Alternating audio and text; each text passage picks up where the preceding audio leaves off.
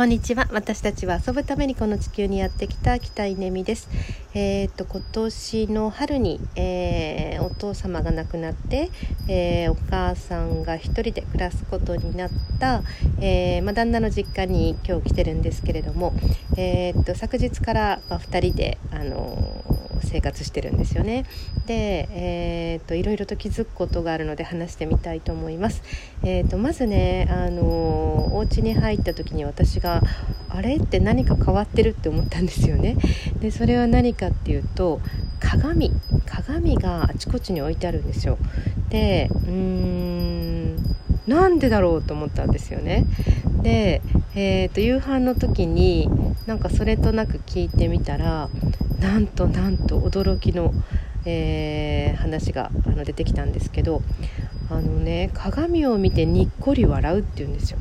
でそれは1人で暮らしてるからついついこう何て言うの顔がね、あの泣き顔になる、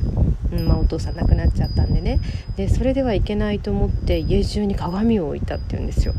いやー84歳？えー、一人暮らし、えー、のお母さん。ちょっとびっくりな話で。でそれ誰が考えたの？って言ったらわしだ、まあ、自分だって言うんですよね。へえすごいねというまあそんなところから始まってでその後ですね、まあ、Zoom であの今毎日7時半夕方夜7時半に、えー、っと長男と次男うちの旦那は次男なんですけど、えー、2人の息子と、まあ、Zoom で話すっていう機会を設けてて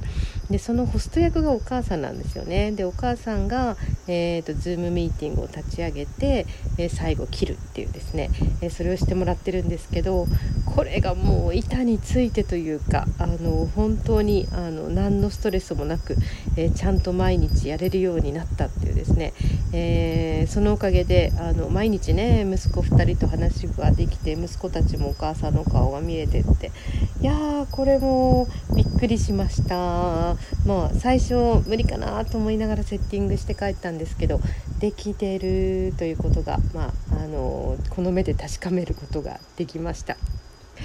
そしてそして、えー、今日はですね一緒に朝喫茶店に行ってそして JA に行ってってしてきたんですけどなんかなんだろうな暑い中の買い物本当に大変だけど、えー、日陰があったらそこに座り込んで、えー、今日は2人なんでおしゃべりしてですけどもおそらく1人でも、えーと、そうやってあのぼちぼちと歩きながら、えーと、片道どれぐらいかな私の足だったら10分ぐらいなんだけど、まあ、お母さんだったら、うん、途中で座りながら行くので30分ぐらいかけていくんじゃじゃないかなと思うんですけど、まあ、そんな買い物のスタイルも確認ができたりとか